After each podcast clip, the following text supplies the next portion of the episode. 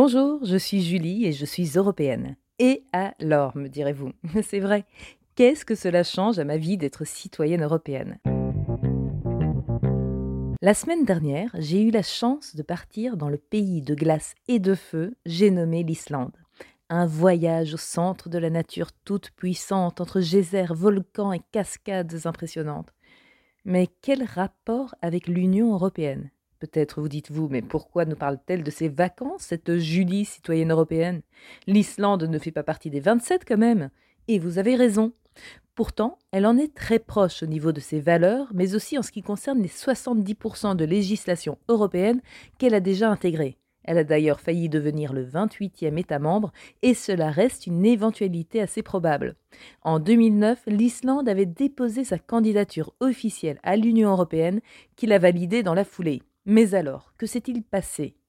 Vous le savez certainement, la pêche est un pilier de l'économie islandaise.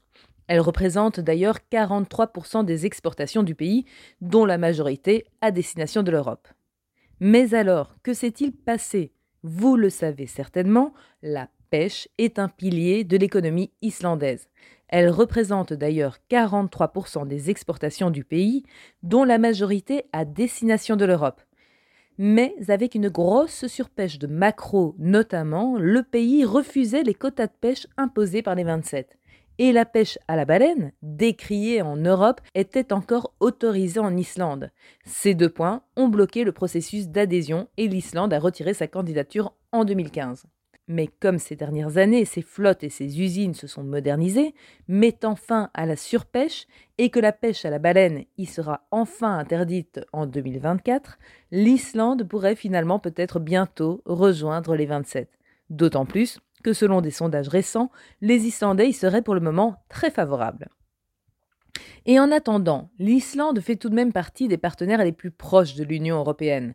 Comme la Norvège, le Liechtenstein et les 27, elle fait partie depuis 1994 de l'espace économique européen, EEE, e, qui en quelques mots étend la législation européenne du marché intérieur à ces trois pays hors UE, sauf en ce qui concerne l'agriculture et la pêche. Tiens, tiens, voilà pourquoi cela n'a pas bloqué l'adhésion à cet espace.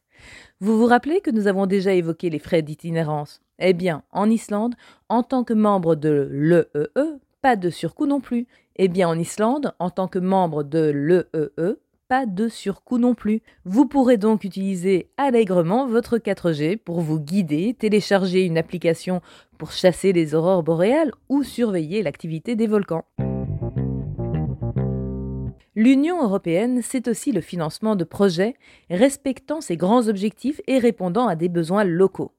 Alors, je tourne la roulette des projets rendus possibles grâce à de l'argent européen et hop, direction les Alpes où huit communes de France et de Suisse se sont associées pour développer le tourisme durable sur le plus grand domaine skiable transfrontalier au monde, les Portes du Soleil, en période de changement climatique, en soutenant les entreprises locales.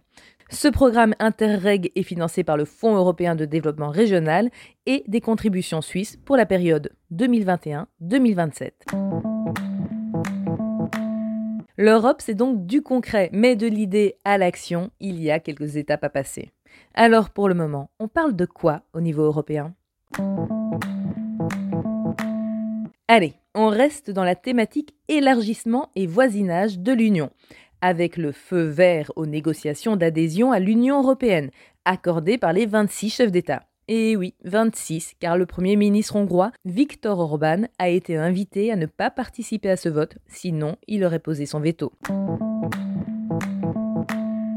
Voilà, j'espère que vous ne mettrez pas votre veto en ce qui concerne un rendez-vous d'Européens, Européennes et alors la semaine prochaine, car nous parlerons encore d'Europe concrète et de son impact dans votre quotidien. Retrouvez-nous sur toutes les plateformes d'écoute, suivez-nous, likez-nous et abonnez-vous aussi à notre page Instagram. À la semaine prochaine pour parler d'Europe concrètement.